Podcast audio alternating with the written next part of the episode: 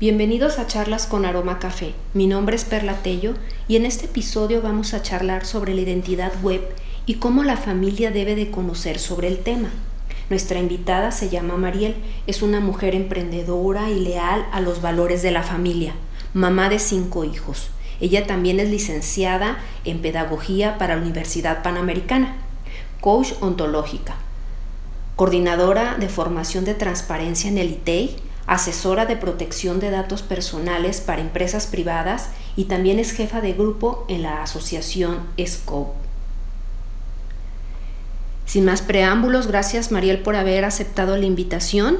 Tú eres experta sobre el tema y es por eso que, agradezco de nueva cuenta por aceptar mi invitación para participar en estas charlas. Bienvenida.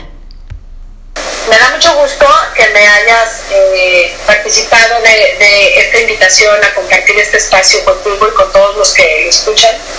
Es un tema muy interesante este tema de la identidad web o la identidad digital porque, así como lo comentábamos hace unos momentos fuera del aire, eh, es un tema que cada día se da con más, este, más naturalidad y más normalidad. Y bueno, pues ahora en estos tiempos estamos todos guardaditos en casa, ¿no? Es un tema que está tomando todavía muchísimo más relevancia dentro de las familias porque pues la vida sigue, ¿no? Entonces, pues los papás que tenemos la posibilidad de trabajar en casa lo estamos haciendo a través de internet, los hijos todos continuaron con sus estudios a través de internet, hasta los más pequeños, ¿no? Decíamos hace rato, también los chiquitos de kinder pues tienen ahí sus, sus actividades y todo con el acompañamiento de sus papás, pero al final pues hoy en día ya es cada vez más normal que todos en familia eh, estemos utilizando esta herramienta, ¿no?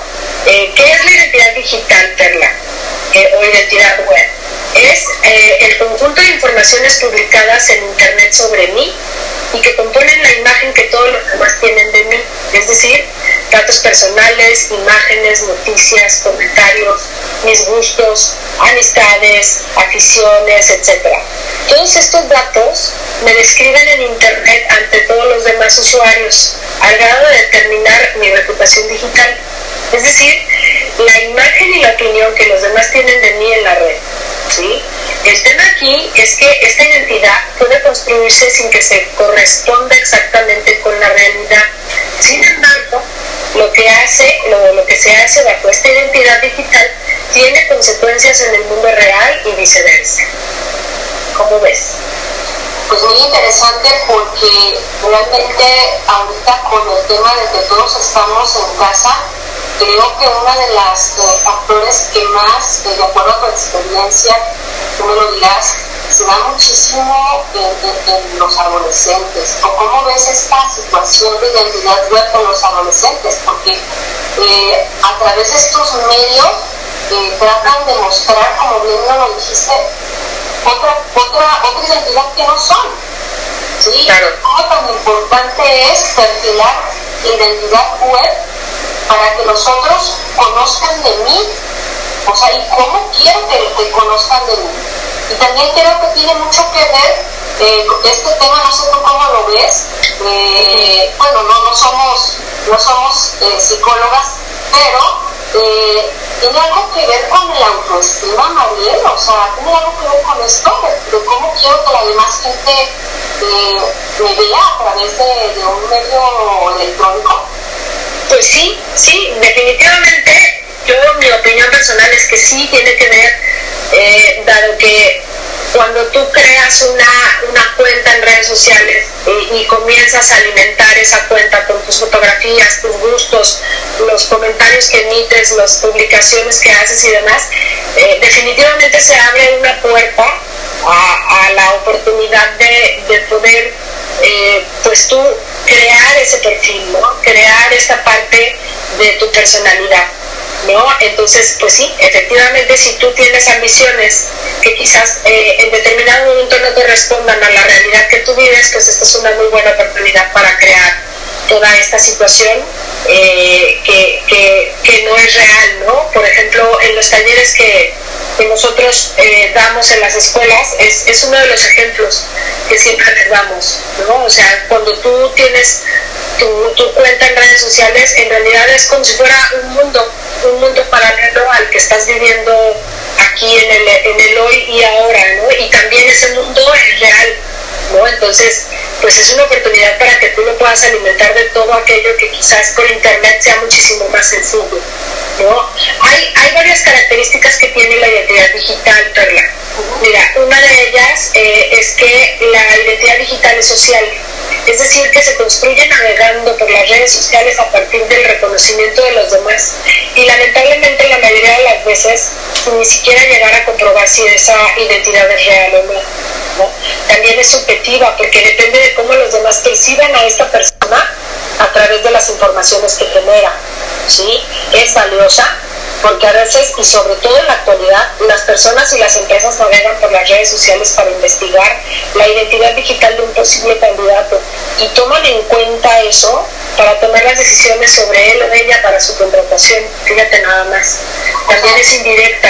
escuchen, escuchen lo que está diciendo. O sea, no es simplemente tú que quieres eh, ser empleado por, por alguien que te presentes y luego le des tu currículum y todo bien bonito, le pongas tus redes sociales y si no se las das, mira, la empresa SAS, él, él en Facebook y sabe realmente quién es y si estás mintiendo, pues ¿qué crees? Pues te van a cachar y van a decir, no, ¿cómo estás mintiendo? O sea, ¿cómo eres de la persona que, que, vienes a presentarte aquí conmigo? Oye, ahorita que platicabas de ese tema, María, fíjate que en una ocasión eh, me comentaba un conocido, ahora sí que conocido de conocido, no, no, no soy yo, pero fíjate, una de las cosas que me, retumbó esta parte que, que, que platicabas, el COVID, ya ves que mucha gente la, la mandaron a su casa a trabajar, ¿no? Sí, Pero sí, sí. a su casa, ahorita vamos a estar trabajando, este, pues, por redes sociales, ¿no? Ajá. Un chico se le ocurrió, pues lo mandaron a su casa, dijo, bueno, pues nos vamos a estar conectando por redes sociales, ¿sí? Pues me voy de vacaciones. Mira. Se va de vacaciones el tipo y por ahí se le chispotea y sube una foto que andaba en la playa. Ya. Pues ya te imaginarás el bronconón que se le armó. Porque la empresa lo vio, lo, que tú me estás comentando ahí, ahorita, lo que están escuchando, los que están escuchando, y pues ya te imaginarás, casi pierde el trabajo por dentro. Claro. Dijeron, a ver, no, amigo, lo mandamos a su casa para que trabajara desde allá, no para que se fuera de vacaciones. Entonces, eso es importante. Gracias, gracias por esa aportación para que se pongan muy listos en, todo esto. Sí, claro, sobre todo porque ahora estamos todos tan conectados en este, a través de todas estas facilidades tecnológicas, ¿no? Y entonces, bueno, es, es como de las dos, de, partiendo de los dos puntos, ¿no? Tanto si eres una persona responsable para tener una identidad social correcta, tanto como si no, pero pues es válido que las empresas puedan consultar, ¿no? En, en internet, puedan consultar desde Google inclusive para ver pues el historial que tú tienes, ¿no? Entonces, eh, pues sí, lamentablemente no, no tengo conocimiento de si eso es propiamente legal o no, pero eh, al final eh, pues sí lo están utilizando, ¿no? Entonces pues hay que tener, hay que tener mucho cuidado, ¿no? Otra característica, amiga, de, de esta identidad digital, hablando de este tema, es que es indirecta, ¿sí? Porque no, nos permite conocer a las personas, más bien, no permite que nosotros conozcamos a las personas directamente, sino las referencias publicadas de esa persona. Entonces, aquí sucede algo muy importante, fíjate. Ahorita que comentábamos esto de, de a lo mejor esta falta de autoestima que te hace poner otras cosas que no eres, ¿no? O suplantar quizás en algún momento tu identidad social, pues antes era muy difícil que sucediera quizás así de rápido, porque pues siempre ha gente que miente, ¿no? O que se inventa cosas. Pero pues antes que no, que no existía esta tecnología, pues tú tenías que conocer a la persona directamente y si tú tenías intenciones de, no sé, hacer amistad con esa persona o de convivir más con esa persona, eh, pues era tratarse, era salir a tomar café, era poco a poco tener como más, más diálogo, crecer en esta intimidad, quizás de amistad solamente, ¿no? Pero eso te hacía llegar a esa persona también a través de amistades en común, que se hace también en las redes, pero también tenías más la oportunidad pues de repente de conocer en dónde vive, las zonas en donde se mueve, su familia, y esto te ayuda a conocer sus costumbres. Entonces, pues quizás pueda pensarse que era algo más lento de conseguir que ahora por redes sociales, ¿no? Pero al final, eh, este es un ejemplo, ¿no? De cómo uno tiene a la mano, pues ahora sí que la posibilidad de, de hacer la personalidad que uno quiera, ¿no? Por eso es que otra característica es que la identidad en Internet es compuesta, ¿sí? Porque la identidad digital se construye por las aportaciones de la misma persona y también por otras personas sin la participación o consentimiento del mismo. Es decir, que tú puedes tener y vigilar lo que tú subes y lo que tú eh, compartes, pero el tema de las opiniones de las otras personas o eh, lo que las otras personas comparten contigo retroalimenta esta imagen que tú estás creando, ¿no? Y en ese sentido, pues no siempre te piden autorización, ¿me explico? Entonces, a lo mejor a mí me gusta, me agrada ver, por ejemplo, eh, pues, o platicar de temas políticos, pero no soy política, ni soy politóloga, ni me dedico a eso, simplemente es algo que me apasiona, ¿no? Y entonces puedes encontrar al amigo que tienes dentro de tu red, que quizás sí es político, o quizás pueda ser una persona que tenga algunas tendencias obligadas, ¿no? De, de publicar algún tema político en específico, y esa persona lo va a compartir contigo, ¿sí? Te puede etiquetar, o muchas veces solo lo puede publicar en tu muro, etcétera. El tema aquí es que a ti te relacionan con eso y eso forma parte de tu imagen, ¿no? Antes se nos decía, no te juntes con fulanito porque tiene muy mala fama, ¿no? Hoy ya no es tan sencillo, o sea, hoy solo basta con que tú puedas entrar al perfil de una persona y conocer sus gustos y todo lo que le apasiona a través de esa persona, pero también las amistades que esa persona tiene, el círculo en donde esa persona se mueve, ¿no?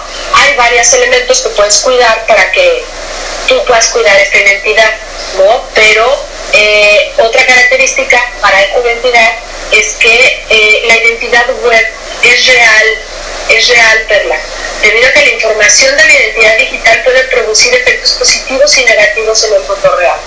Entonces no queda nada más en que yo pueda publicar que vivo en determinado lugar, que me gustan tales deportes o que tengo tales aficiones, ¿sí? Porque de alguna manera estoy proyectando la persona que soy. Y muchas veces eh, tú puedes ser localizado, ¿no? Además de que te haces una imagen, ¿no? Y eh, en algún momento esto puede tener una repercusión en tu vida real, en el mundo real. Por eso también otra característica de la identidad digital es que es dinámica, ya que la identidad digital no es una foto que tú subiste, ni un comentario que tú subiste, sino que está en constante cambio o modificación. ¿no? Oye, precisamente ahorita lo que acabas de comentar, eh, fíjate que la verdad eh, los delincuentes son bien inteligentes, ojalá fueran inteligentes para otro tipo de cosas, para inventar, por ejemplo, la vacuna del COVID, ¿verdad? Que sería excelente, ¿no? Pero desafortunadamente no es así. Pero respecto a lo que comentabas de las fotografías, fíjate que se está dando una nueva forma de, extorsionar a la gente. No sé si tú eh, eh, que trabajas en el, en el, instituto, eh, de alguna manera indirecta te pudo haber llegado esa, esa situación que de repente subes una fotografía y obviamente el delincuente pues se mete a tus redes sociales, no sé qué aplicación puede haber ahí, y te ubican y te dicen dónde estás. ¿Dónde estás exactamente? Te describen cuál es tu casa, dónde vives, todo, te lo describen total, total. Y es una manera en cómo están extorsionando. ¿Existe algún candado sobre, sobre, sobre esto? Pues, ¿o cómo se o en qué consiste? Yo creo que lo más importante, eh, respondiendo a tu pregunta, es eh, tener pues todas las, las configuraciones de privacidad, ¿no? hay una forma o hay varias recomendaciones para tener una sana identidad digital, ¿sí? Eh, por ejemplo, creación responsable de perfiles en las redes sociales. Es decir, pensar siempre qué datos son los que voy a publicar en el perfil que yo estoy creando y en ocasiones inclusive diferenciar entre varios perfiles. Es decir, puedes tener un perfil personal y un perfil laboral o académico, aunque eso implique que tengas dos o tres cuentas en una misma red social. ¿Me explico? Eh, porque de ahí es, es, de donde tú te vas a, también ayudar, ¿no?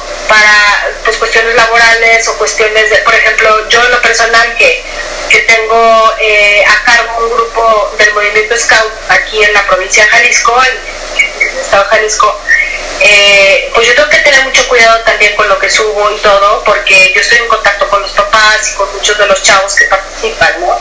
Entonces, eh, hay quienes, compañeros míos, que, que están más eh, yo estoy, por ejemplo, como jefa del grupo, entonces yo manejo en ese tema como la administración general de todo el grupo.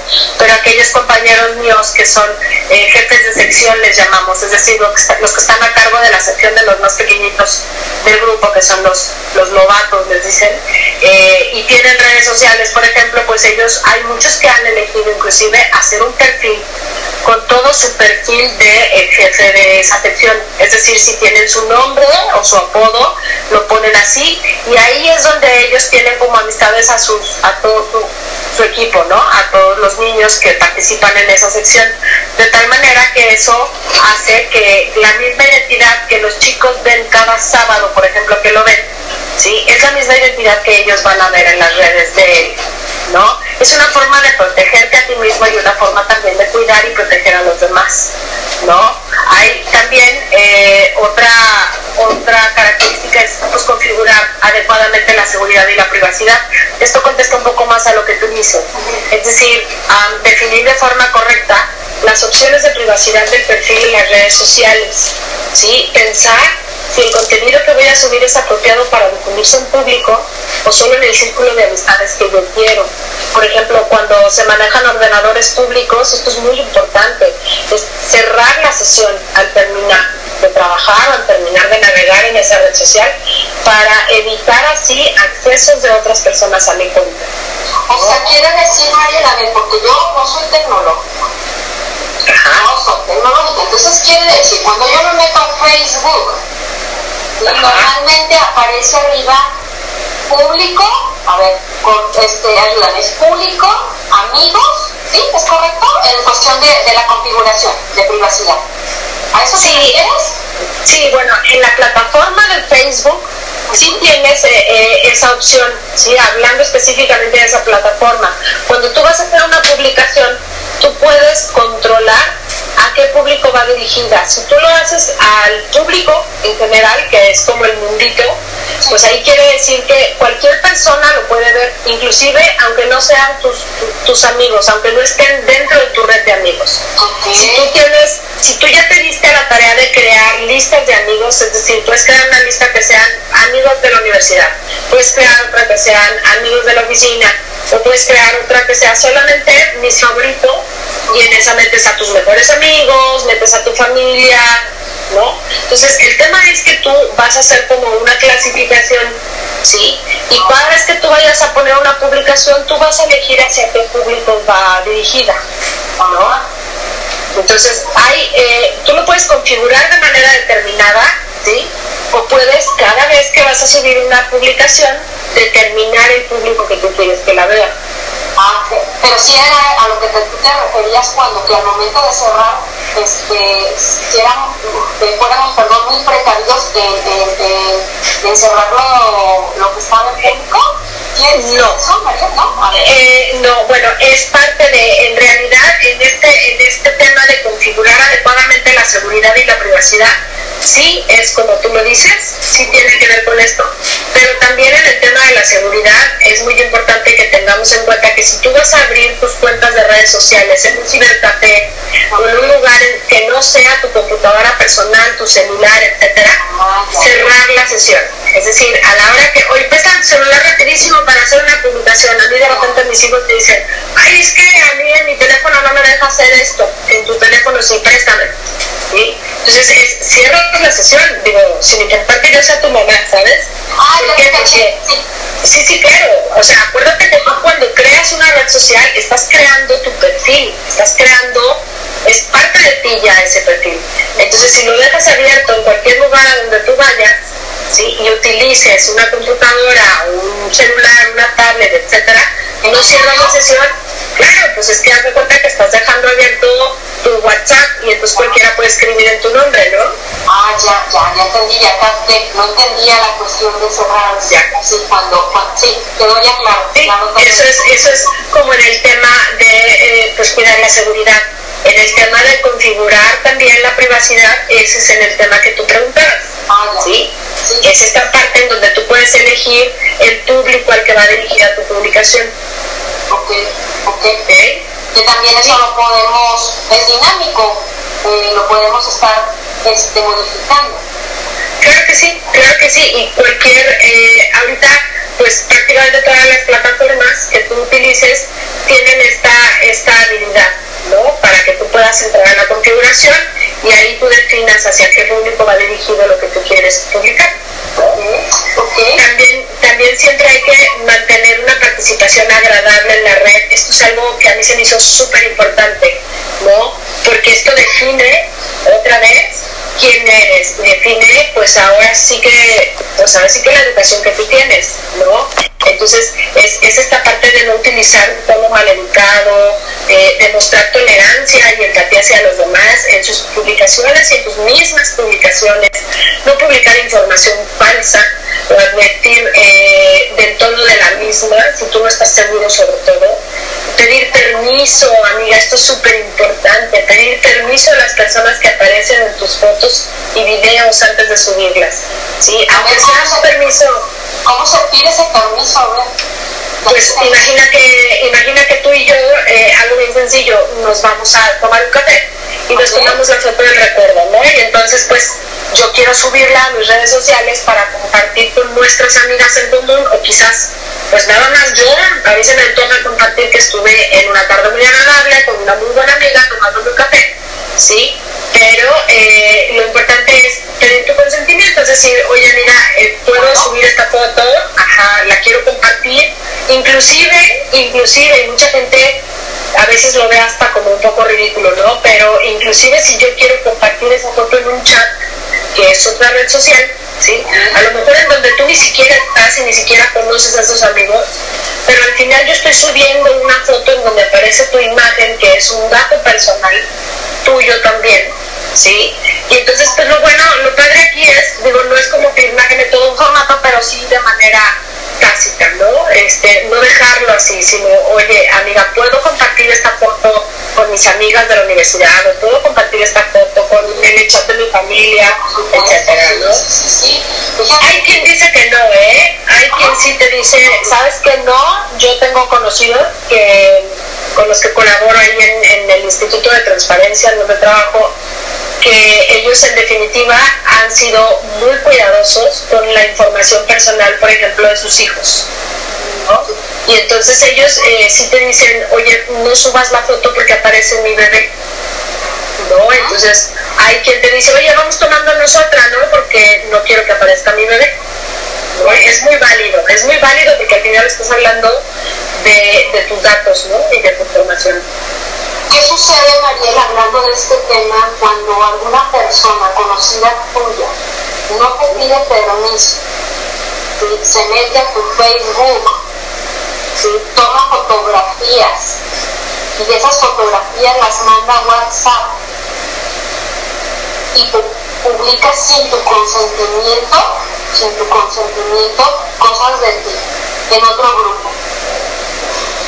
Bueno, si tú te das cuenta, si tú, te das cuenta eh, tú tienes todo el derecho de pedir que, que no lo haga. ¿sí? ¿Qué sucede? Bueno, pues si, esta persona está compartiendo imágenes tuyas en otros, por otros medios, en otros lugares, a nivel digital, a nivel internet, ¿no? Y tú te enteras de esto, pues tú tienes todo el derecho a pedirle que, que lo deje de hacer y que si puede eliminarlas, pues que las elimine, si es posible, ¿no? Porque al final, pues tiene que ver contigo, como decíamos ahorita, ¿no?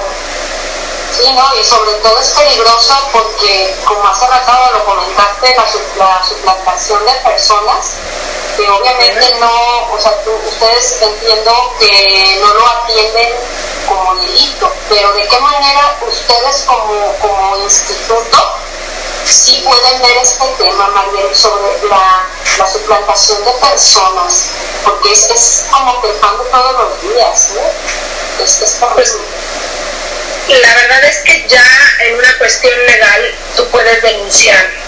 Tú puedes denunciar que alguien más está suplantando tu identidad. Eh, puedes entrar a la página de la Procuraduría en el área de, ay, se me fue el nombre, de las denuncias de todo en, la policía cibernética. ¿sí? Hay un área allá en la fiscalía que atiende todo ese tipo de temas cuando ya es una cuestión a nivel de denuncia. ¿sí? Eh, el INAI, que es el Instituto Nacional de Transparencia, eh, también tiene la facultad para asesorarte y ayudarte en este tema de, las denuncias por suplantación de identidad o por, por extorsión, ciberacoso, etcétera, ¿sí? Y te asesoran también para que esto pueda llegar a nivel, a nivel de, autoridades ya de denuncia, ¿no? Eh, aquí en el estado de Jalisco, el Instituto de Transparencia, en donde yo trabajo, es el Instituto de Transparencia, eh, Acceso a la Información Pública y Protección de Datos Personales. Nosotros no, no estamos facultados todavía por la ley como para esta cuestión de las denuncias, sin embargo, sí estamos totalmente facultados para la asesoría. ¿sí? Entonces, si mucha gente lo que hace es que eh, nos habla, ¿no? específicamente a la Dirección de Protección de Datos Personales para pedirnos asesoría sobre este tipo de temas y nosotros con mucho gusto les ayudamos inclusive a, a cuestiones de configuración o cuestiones también de asesorarlos en el cómo, ¿no? Cómo poder denunciar o cómo poder proceder con aquello que tú no comprendes bien y que está sucediendo. Ok, no, pues es una gran información porque de repente yo creo que es un tema que cotidianamente se está viendo y la verdad de lo que es explotación de personas, el tema de, del ciberbullying, que también es otro, otro tema que se ve también muy a menudo, o, o esta otro otro este, pues no sé si sea delito no o, o por se le pondría este nombre el grooming ¿es correcto? el grooming grooming ajá grooming Sí, el grooming está definido como la actividad eh, que, que, realiza una persona que es mayor de edad, ¿sí? al, al tener una identidad falsa de esta manera eh, hacerse pasar por personas más jóvenes o personas pues de la edad de, de su víctima, ¿no? Hasta ganarse su confianza, ¿sí? Para después tener, eh, pues se le llama pleitesías sexuales o favores adicionales con, con, estos, con estos menores, que muchas veces son menores, ¿no? También sucede, suceden casos de grooming en personas que son mayores de edad, ¿sí? Pero dicen que cada vez hay tantas personas que hacen grooming, que practican el grooming, que a veces se encuentran entre ellos mismos, ¿no? La dinámica es como, pues yo te contacto con un perfil falso, ¿no? Comparto tus gustos, chateamos, nos hacemos muy amigos, esto no es inmediato, obviamente, porque pues trata eh, eh, claramente de ganarse la confianza de la otra persona, ¿no? Y una vez que eh, la intimidad en el tema de la amistad y la cercanía crece, porque también eso sucede y es real, ¿no? Crece a través de los mensajes a través de esta convivencia, pues ya llega un punto en donde, oye, vamos conociéndonos en persona y nada, ¿no? Que tú llegas al punto de reunión y te das cuenta que esa persona pues es un señor ya mayor que al final te secuestra o te empieza a manipular, ¿no? Es una persona que quizás a lo mejor eh, no te va a hacer nada en ese momento, pero de alguna manera ya eres víctima y a partir de ese momento a través de la manipulación y la extorsión, pues va a estar encima de ti, ¿no? Para que de alguna manera tú obedezcas ¿no? a lo que esa persona quiere. Entonces, por eso es muy importante eh, tener una revisión periódica de tu identidad. ¿no? Esto, esto hace que, que tú tengas como como muy bien comprendido hacia dónde va el perfil que tú estás creando, ¿no? Eh, aquí lo que puedes hacer, lo que mucha gente hace, es buscar en los, eh, utilizar los buscadores de internet, es decir, Google, eh, Explorer, ¿no? Y poner tu nombre, poner tu nombre así como lo tienes en, tu, en tus redes sociales. Si tienes varias redes sociales, pues buscas un número y le hacen el buscador entonces ahí te va a aparecer eh, mm, la información que Internet tiene sobre ti. No nada más ponerlo en el buscador de Facebook o en el buscador de Instagram o en el buscador de TikTok, sino en el buscador general de Internet, porque eso te va a dar una idea de la información que hay en la red, ¿sí? de la información que hay en el mundo de Internet acerca de ti. Eso te ayuda a que tú sepas eh, qué información, por ejemplo, ya se fugó, ya salió a tu control y, te ayuda ¿no? de alguna manera a controlar. Y tener también esta parte de las medidas de seguridad en la navegación, Perla. Esto se logra al mantener actualizado tu sistema operativo y tu antivirus. ¿sí? Es decir, si tú navegas en tus redes sociales, eh, en tu computadora personal, en tu casa, ¿no? Es muy importante que sí, pues le inviertas quizás un poquito, ¿no? En esta parte de, tener actualizado siempre tu antivirus, tu sistema operativo para que no tengas, pues por lo menos ninguna fuga de información o, de repente no funcionen bien los programas, ¿no? Y, y te dejen información que tú ya no puedas controlar, ¿no? Eh, esto sería pues el efecto al no tener eh, esta parte que tú comentas de, de, invertirle un poco a los temas de seguridad. Eh, aparte de, que los, los, programas no funcionen bien, este, ¿hay algo, algún otro factor que pudiera influir en ese tipo de, de, no actualizar este, los protectores?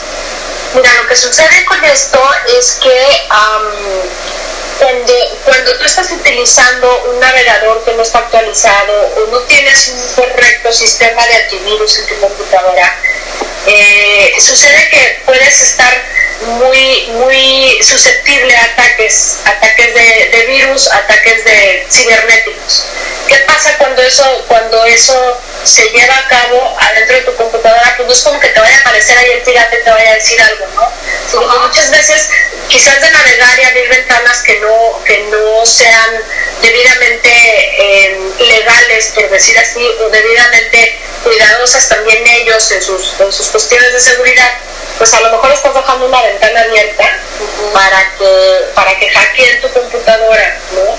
El tema de que te hackeen tu computadora es que si a través de tu computadora tú entras a, tus cuentas bancarias, entras a tus correos electrónicos, ¿no? Entonces vas a tener toda esa información que tú metes cotidianamente, pues va a estar susceptible, ¿no? Entonces, por eso es muy importante cuidar todo este tipo de cosas a nivel técnico, ¿no? A nivel personal, ¿no? Eh, regresando también a este tema del grooming, el, las extorsiones, el ciberacoso y todo eso, eh, pues es cuidar muchísimo y mantener en todo momento tu información privada. Es decir, no revelar ningún dato personal, ni tuyo, ni información personal de familiares a personas que no conoces, ¿sí? Obviamente cuando tú tengas invitaciones de amistad en tu red, pues no aceptar amigos eh, o no aceptar como amigos, ¿no? O como parte de tu red social a personas que nunca has visto en persona, ¿no? Eh, eh, es muy importante, aquí me gusta mucho aclarar esto también en los talleres porque luego resulta que tienes, como comentabas hace rato, el tío de la amiga o la vecina de la amiga y además tú la has visto, o sea, sí la has visto. A veces has ido a casa de tu amiga y ahí ves al vecino o al tío, pero en realidad no lo conoces, ¿sí? En realidad tú nunca has platicado con él, ¿sí? Entonces, muchas veces el común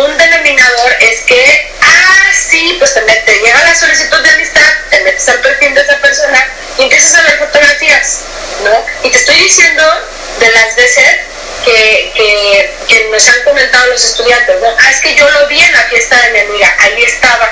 Y por eso debiste aceptar, o sea, tú no sabes, de que no lo conoces realmente, ¿no? O también sucede, por ejemplo, eh, aquella persona que usas o sueles ver mucho, ¿no? En, en el medio en donde tú te mueves, ¿sí? Quizás a lo mejor, por ejemplo, en mi medio, eh, pues a lo mejor en un, en un evento que tengamos, y entonces a lo mejor yo sé cómo se llama esa persona, pero nunca he platicado con él, ¿sí? Sí, a veces suena ridículo, pero pues voy a aceptar una solicitud de amistad para abrirle toda, todo mi mundo a una persona con la que yo de manera directa no he tenido una comunicación o un conocimiento previo, ¿no? Es, es y no saben ni las intenciones que tengan, entonces abusados, chavos, niños, o sea, claro. está tan fácil eso, que, ah, es que lo conocí en la fiesta. Claro. Y en la reunión lo conocí y ni siquiera sabes quién es, o sea, a lo mejor ahí este, es un pervertido, una pervertida y, y, ahí tú dándole, este, eh, lo aceptas por el hecho de tener seguidores, porque es otro tema, ¿verdad, Mariel? O sea, el hecho de ser popular, el de, que la gente me conozca, o ya los chavos que alucinan con este tema de, de, de ser, ¿cómo le llaman? Tiene un nombre. De, pues en YouTube son los youtubers, Eso, ¿no? O ser, exacto, o ser influencer. Exacto, que es el rollo ahorita los chavos, o sea, les preguntas y oye, ¿y tú a qué te gustaría dedicarte? Y, y, de verdad es un tema, o sea, les gustaría ser este youtuber, o sea, ¿qué onda, no? Pues no está mal, o sea, al final, al final creo que tú puedes hacer todo, ¿sí?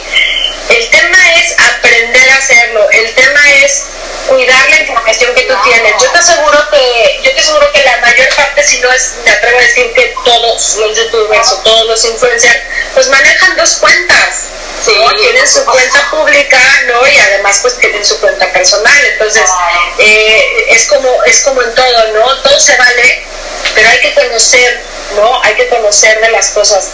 Lo, lo, que, lo que es muy usual en nosotros, eh, la mayor parte de las veces es como esta ley del menor esfuerzo, ¿no? Eh, na, pues nadie lee, nadie lee los instructivos, nadie lee eh, los avisos de privacidad, nadie lee las configuraciones, nadie lee, o sea, en realidad es como, como que te da mucha flojera, pero al final es, es, es, bidireccional, ¿sabes? Porque por un lado tú conoces cómo funciona, pero también por el otro conoces cómo te pueden ellos, esa red social, ayudar a protegerte a tú. Oye, es cierto. Normalmente sí. cuando abres una cuenta, la mayoría lo hacemos. Yo también lo he hecho y me voy a confesar contigo y con todos los que me escuchen. ¿Verdad? ¿Verdad? Sí, sí, sí. O a veces dices, ay, no, ya. Ni siquiera te enteras. Así es. O sea, es, Así es. delicado. Entonces, o sea, esto, esto que me estás diciendo es importante porque por tal de tener un, un, un, este, un blog, un, un, este, un Facebook, ¿tú le das? ¿Sí? Ni siquiera lees. Es cierto eso que tú dices. Sí, claro, sí, claro, porque muchas veces no se dan cuenta que ahí vienen las condiciones, ¿no? Para utilizar todo este, esta red social que tú estés eligiendo en ese caso, o esta aplicación, o, o inclusive hasta las compras por internet, ¿sabes? O sea, es como, bueno, pues yo me meto a una página ahora que está muy de moda, ¿no? Y a una plataforma para comprar algún producto, si no leo las condiciones para usar esa plataforma, ni leo los, los avisos de privacidad sobre todo, no sabemos a qué nos estamos exponiendo, ¿no? Entonces, bueno, pues es como, es como un contrato. Yo así les digo a los chavos en los talleres, es un contrato. Y entonces, pues tú al ponerle la palomita de sí, sí acepto, pues está ligado a tu nombre de perfil. Entonces, pues está ligado, es como tu firma, ¿no? Es como si fuera tu firma electrónica. Entonces, pues bueno, ahí tú estás aceptando con eso y pues nada, ahora vas a tener que apegarte a esas políticas y a esas condiciones y sobre todo pues al momento de tú necesitar algo, eh, pues ahí dice cómo te pueden ayudar. Entonces, si tú no lo lees, pues no sabes, ¿no? No sabes. no sabes qué contrato estás firmando, así es. Oye, María, eh, ¿de qué manera eh, nosotros los, los, padres o las madres este, podemos ayudar a nuestros hijos a elaborar su propia identidad digital? ¿De qué manera lo podemos hacer? Mira, yo eh, me puse a hacer como un resumen, una investigación breve y te la voy a compartir. Son, elaboré en sí 13, 13 aspectos ¿sí? que podemos nosotros como padres de familia, inclusive como tutores, como educadores, eh, ayudar, ¿no? Ayudar para coeducar a nuestros hijos en la elaboración de su propia identidad digital. Obviamente, pues no sé, a lo mejor en el público va a haber papás de menores de edad ¿no? Pero también papá de mayores de edad, ¿no? O va a haber educadores, entonces, bueno, pues aquí cada quien puede eh, adecuarlo, ¿no? Pero mira, el punto número uno que es muy importante es educar. Espera. Dime, dime, dime, dime. Es necesario, fíjate, antes de tener los puntos porque son importantes, ¿eh? Claro, claro. diría a las personas que, que escuchen escuchen este tema, sí, sí. por favor anoten, anoten, o sea, tengan un cuadernito ahí y vayan anotando, porque pues estas ideas se les va a perder, o sea, van a decir, bueno, ¿y qué dijo María sobre cómo podemos ayudar a nuestros hijos? Y bueno, y de paso, pues también pues a quien, a quien está como yo, que muchas cosas de verdad no entendemos de la tecnología, que nos pueden, nos pueden apoyar muchísimo. Entonces, tú que nos escuchas, te pido que tengas por ahí tu libreta para que anotes los siguientes eh, recomendaciones que te va a hacer María, que es experta. Dijo ella que son 13 puntos, María. Sí. ¿13? Sí. Ok, entonces, pues ahí, por favor, ten tu, libreta, ten tu, tu, para que ella te vaya diciendo estos 13, eh, 13 recomendaciones. Adelante. Mira, el primero es educar versus prohibir. Es decir, en lugar de prohibir el uso de Internet, tratar de educar en su buen uso. ¿sí? En la actualidad no hay nada, nada, la que podamos hacer para evitar que nuestros hijos utilicen el Internet. ¿sí? Hoy en día ya todos, todos, desde que nacen están prácticamente eh, pues con esta posibilidad de tener este acercamiento y, utilizar internet.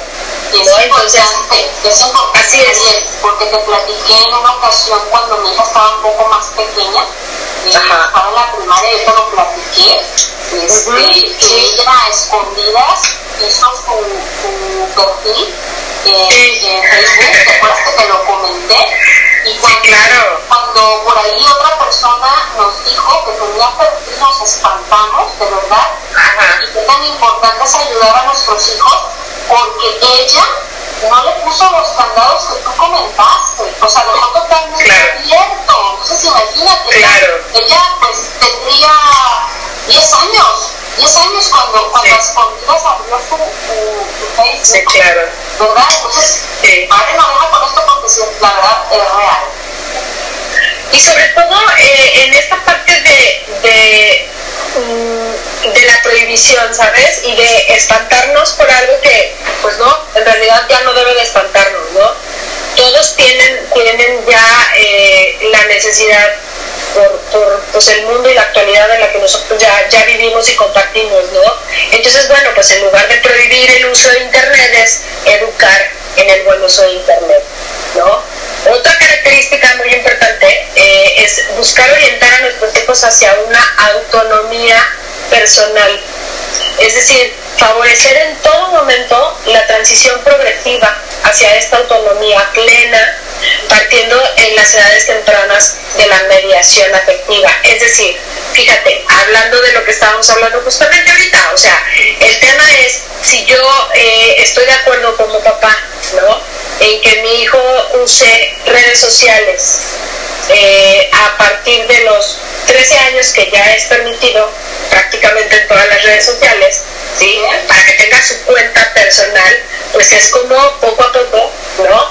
Empezar nosotros también como padres a delegarle a él el control, ¿sí? De su propia cuenta, ¿sí? O sea, una cosa es que yo al principio, a ver, yo voy a tener la contraseña, eh, vas a sentarte a navegar conmigo, aquí vamos a estar presentes y tal. Eso cada papá lo va a ir definiendo, pero sí es muy importante orientar a nuestros hijos hacia esta autonomía personal. ¿Cómo lo vas a hacer?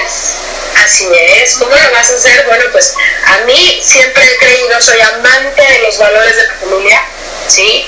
Eh, y es esto, formar en valores, ¿sí? Es formar, formar una actitud crítica frente a la información que se encuentra en Internet.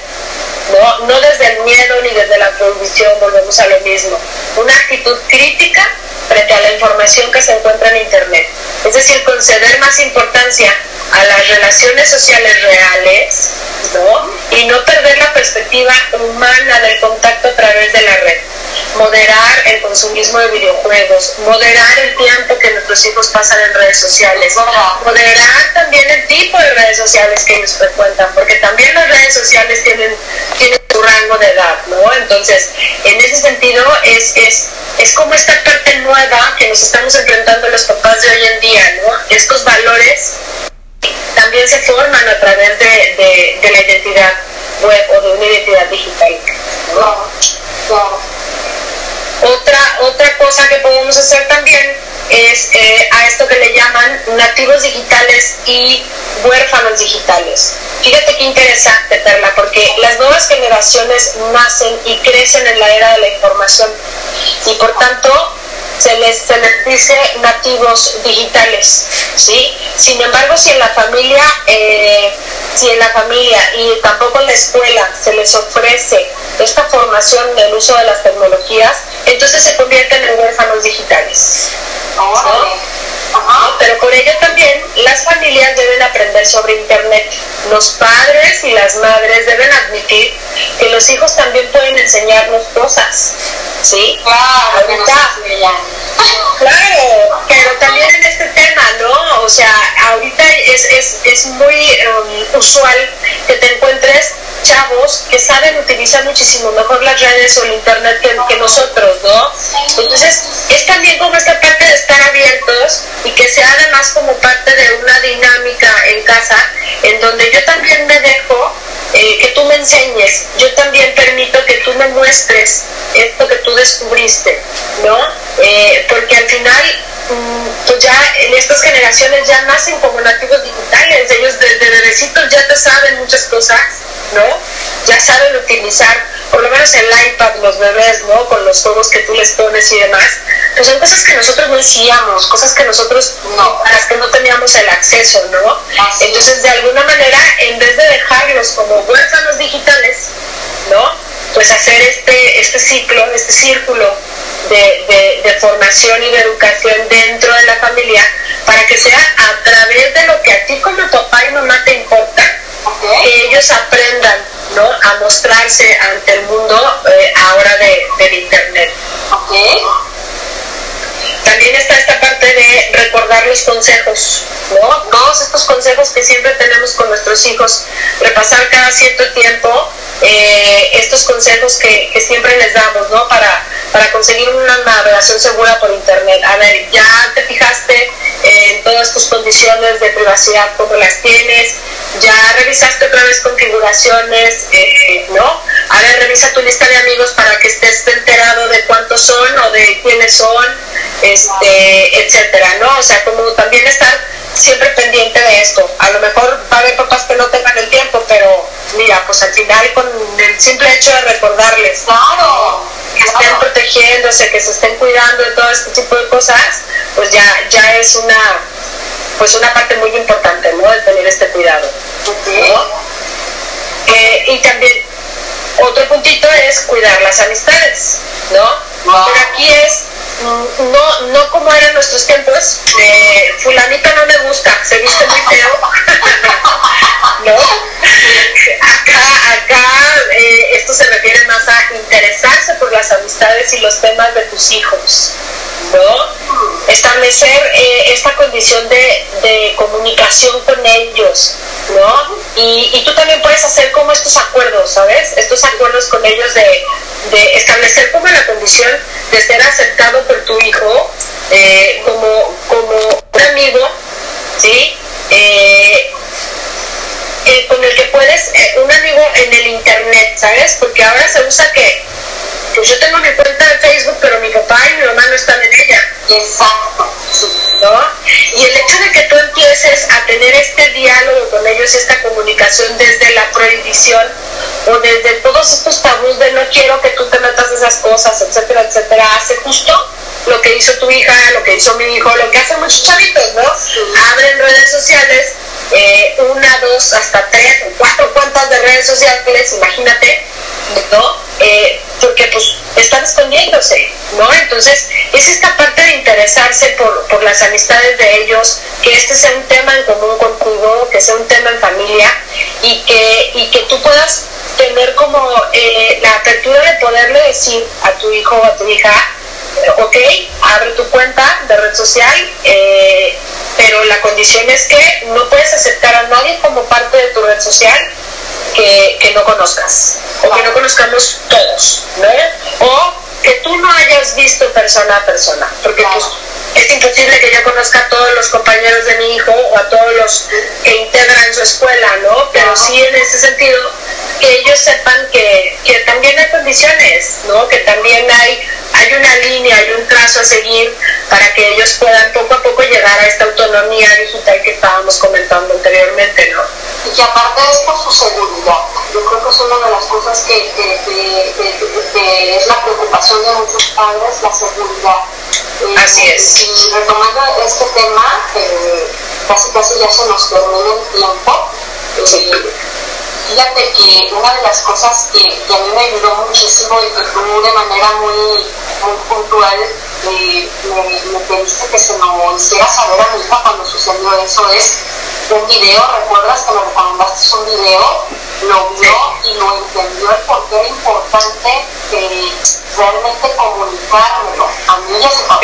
Era muy importante porque precisamente se corría un riesgo, pero eso no, quería no quiere decir que yo me, me iba a inmiscuir pues en, en, en, comunicación, porque eso también eso les molesta a los jóvenes, ¿no? Que, que se, que no sea invasor, entonces sí hay que ser muy respetuosos, como tú lo comentaste, y que sí tengan su propia autonomía. ¿verdad? Así es, claro, claro que sí, para que tú poco a poco puedas ir delegándoles a ellos esa responsabilidad, ¿no? Mira, otro, otro de los puntos, ya nada más vamos en el 7, eh, eh, es el control parental. Aquí a mí es súper importante el software de control parental, ¿sí? Hay muchos, hay muchos, pero en general prácticamente todas las computadoras y todos los programas tienen esta parte en donde tú puedes eh, programar, ¿no? Es un programa utilizado para controlar o limitar el uso de programas o el acceso a internet, ¿sí? Tiene muchísimos elementos, pero creo que lo más importante, sobre todo cuando hablamos de nuestros hijos o temas de menores de edad, es filtrar los contenidos. Tú puedes hacer una lista, una lista blanca y una lista negra, ¿no? Y en la lista blanca pones todos los sitios y las páginas web que ellos sí pueden visitar. Y en la lista negra tú pones todos los sitios o las páginas web que no pueden visitar. Muchas veces hasta lo puedes hacer con, con este, poniendo, mencionando como términos o palabras o, ¿no? Para que cuando ellos quieran navegar tengan el acceso a las páginas adecuadas y las páginas que están en la lista negra ni siquiera se les van a presentar, ¿no? El bloqueo de programas, ¿sí? Para que tú eh, puedas ayudar también eh, a que ellos no tengan acceso al uso de programas de correo mensajería, por ejemplo, que tú, para ti ahorita no es importante que ellos utilicen. El control de tiempo es algo muy bueno, a mí me funciona y vaya que yo ya tengo hijos mayores de edad. Esta, esta parte de, pues a tal hora se corta el internet y todos nos dormimos y a tal hora empieza el internet y todos pueden usarlo, ¿no? Claro. Eh, la navegación infantil, también puedes tú tener una interfaz adaptado justamente para que cuando tienes niños, ¿no? puedan acceder únicamente a esta parte de, de, programas infantiles. El bloqueo de información sensible, ¿sí? Toda la información que, que, se envía del ordenador a través de formularios integrados en página web. Es decir, tú puedas controlar que si hay información de carácter sensible o información de carácter personal, pues este formulario no se envíe. Tú aceptas o rechazas, ¿no? Cada vez que, que tu ordenador te lo cuestione. Y la monitorización es para supervisar las páginas visitadas. A través de un software de control parental, tú puedes controlar todo este tipo de cosas, ¿sí? Para que tú también ayudes a tu hijo eventualmente a estar revisando toda la actividad que él tiene y todo lo que hace en Internet, Otra característica también para esto es una cuenta específica de usuario, ¿sí? Eh, por ejemplo, en la computadora tú tienes tu cuenta y eres el administrador y tú puedes eh, utilizar, bajar información, descargar programas y demás, pero tus hijos, al ser menores de edad, y depende la autonomía que tú les vayas delegando poco a poco, haces una cuenta diferente para ellos, de tal forma que así controlas lo que ellos pueden bajar de internet y instalar en la, aplicado, en la computadora, perdón, o no, ¿no? Esta parte de los valores de la familia también, los horarios y lugares fijos. Súper importante, negociar con tus hijos, ¿sí? La utilización de la computadora por parte de tu hijo o tu hija cada día, cada fin de semana, etcétera, de acuerdo a lo que tú, a, lo que tú quieras lograr o, lo que es más dinámico para ti en tu casa. Y también es muy recomendable situar el equipo de tu computadora en un lugar visible y accesible para toda la familia. O por ejemplo, a lo mejor en, el, en la sala o a lo mejor eh, de cara a las escaleras, etcétera. O sea, es decir, que no tengan como la computadora en un lugar muy privado o muy lindo, ¿no?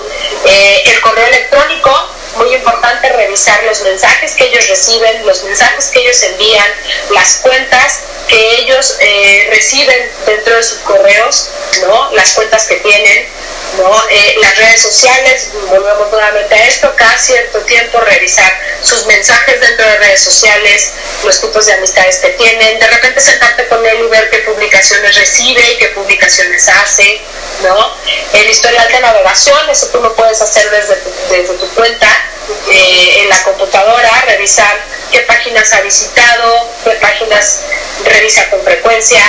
Sobre todo esta parte que es la última, observar y dialogar. Es decir, dedicar tiempo observar el comportamiento de tu hijo. Fíjate bien, ¿sí? ya no estoy hablando nada más de que te sientes al lado de él a ver qué está haciendo es muy importante que nosotros como papás estemos conscientes ¿sí? y muy sensibles sobre todo a las formas de ser de nuestros hijos. ¿Sí? Todos como papás vemos cuando ellos están sufriendo un cambio desde hormonal hasta físico y etcétera. La verdad es que sí lo somos, ¿no? Pero también es muy importante que nos demos cuenta que estemos como muy alertas a observar eh, el comportamiento que tiene nuestro hijo, porque a lo mejor no podemos estarnos dando cuenta de que está, está sufriendo algún ciberacoso o que hay alguien que lo está molestando. No, vuelvo a lo mismo, y no es que seamos muy antiguas, amiga, pero cuando estábamos chiquitas, pues el que nos molestaba se quedaba en la escuela, ¿no? Pues hoy en día te puedes seguir a todos lados, ¿no? Entonces, por eso es muy importante que estemos abiertos a, a tener esa sensibilidad de ver que si nuestro hijo está en la computadora y de repente ya es excesivo el uso que da, bueno, ¿qué pasa? ¿Qué sucede? Y sobre todo esta parte de está callado, no come, está triste, ¿no? Tener como esta apertura también de dialogar en todo momento con ellos, de preguntarles así como, hoy no podemos decir cómo te fue en la escuela por el COVID, ¿no? pero sí podemos decir cómo te fue en la clase, con quién has estado chateando, eh, ¿no? Enséñame tus videos de los que veo que te ríes tanto porque no entiendo que te ríes, etcétera, ¿no? o sea, lo personal mis hijos ven videos que, de estos TikTok y, y se ríen inmensamente y yo los veo y de verdad no le encuentro la gracia, pero bueno. Al final es esta parte de estar abiertos a compartir, ¿no? Y eso les ayuda a ellos a compartirte a ti sí, es muy importante esto, esto que tú estás este, mencionando, María, porque ahorita con el tema de que eh, los papás estamos trabajando desde casa, eh, queremos tenerlos quietos dentro de las redes sociales y la verdad estamos tan, tan compenetrados en el tema del trabajo y olvidamos esta parte, entonces abusados porque este, no sabemos qué está pasando con, con, con, con, el niño, con la niña. El tema era de que, bueno, se van a la escuela y pues, ¿verdad? Era complicado, pero los tienes en casa y no se sabe ni qué es lo que está pasando con ellos, ¿verdad? Es como una forma de decir, ay, quédate tranquilo, ahorita no me molestes trabajando en grupos abusados porque tú no sabes qué puede estar pasando con tu hijo, con tu hijo, o quién lo está acosando. Es que son muchas cosas, o quién lo molesta también, compañeros, compañeras, ¿verdad? Así es, así es.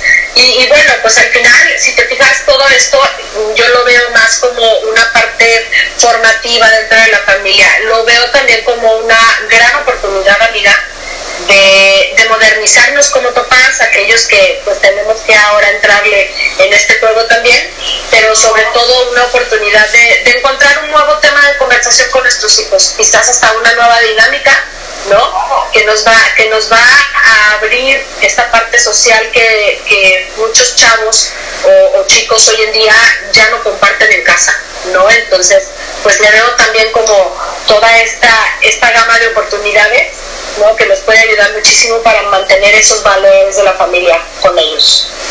Amiga, ¿cómo cerraríamos, Mariel, este tema?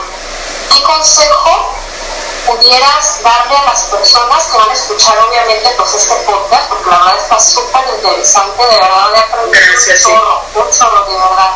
Qué bueno, amiga, muchas gracias. Las personas también que lo escuchen van a aprender bastante.